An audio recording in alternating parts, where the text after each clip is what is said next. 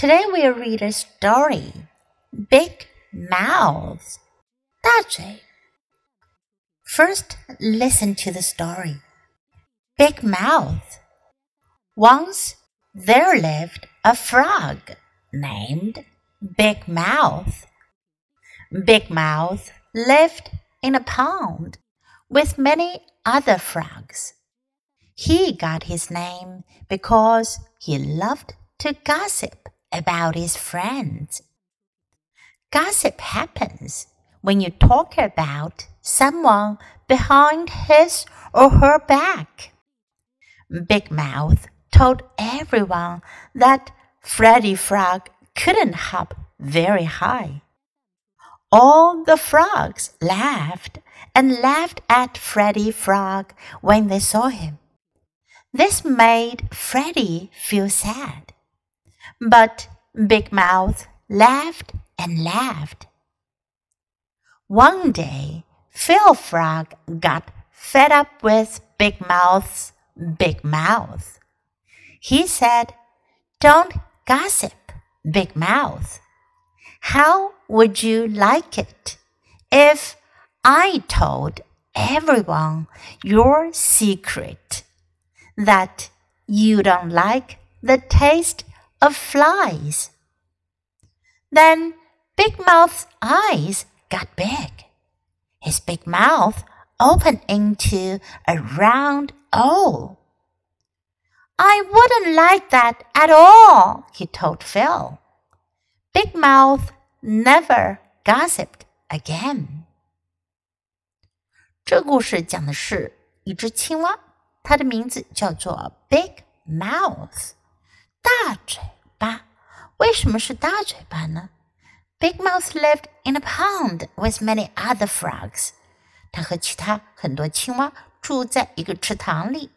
He got his name，他得到这个名字。大家之所以叫他这个名字，because he loved to gossip about his friends，是因为他喜欢说他朋友的闲话。Gossip，说闲话，八卦，在人背后说是非，说长道短。Gossip happens when you talk about someone behind his or her back。这句话是解释 gossip 这个词的意思的。当你在背后谈论某人的时候，这就是 gossip，说人闲话，讲别人的八卦、流言蜚语。Big Mouth told everyone that Freddy Frog couldn't hop very high， 这就是一个 gossip。大嘴告诉大家。青蛙 Freddy 不能够跳得很高。All the frogs laughed and laughed at Freddy Frog when they saw him。所有的青蛙都嘲笑 Freddy Frog，青蛙 Freddy laugh at 嘲笑。This made Freddy feel sad，这让 Freddy 非常难过。But Big Mouth laughed and laughed， 可是大嘴还是笑了又笑，笑个不停。One day。Phil Frog got fed up with Big Mouth's big mouth。有一天，青蛙费尔他受够了，fed up with，受够了，厌烦了。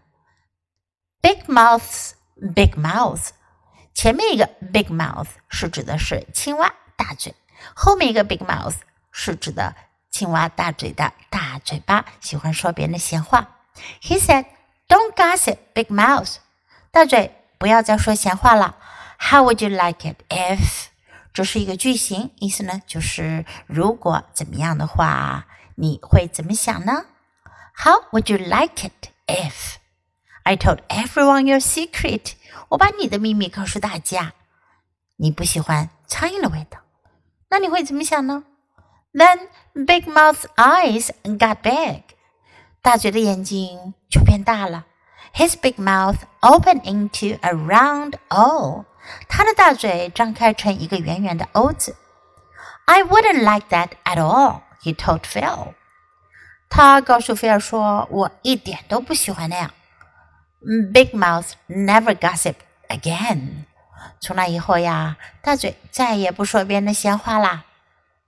So now do you know what gossip is? 现在你知道 gossip 是什么了吧？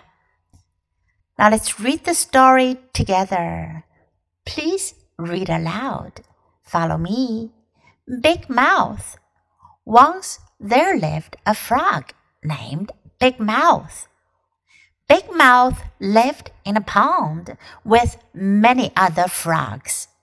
He got his name because he loved to gossip about his friends. Gossip happens when you talk about someone behind his or her back. Big Mouth told everyone that Freddy Frog couldn't hop very high. All the frogs laughed and laughed at Freddy Frog when they saw him. This made Freddy feel sad. But Big Mouth laughed and laughed. One day, Phil Frog got fed up with Big Mouth's big mouth. He said, Don't gossip, Big Mouth.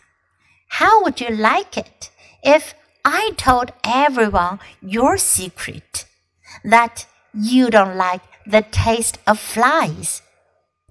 Then Big Mouth's eyes got big. His big mouth opened into a round O. I wouldn't like that at all, he told Phil. Big Mouth never gossiped again.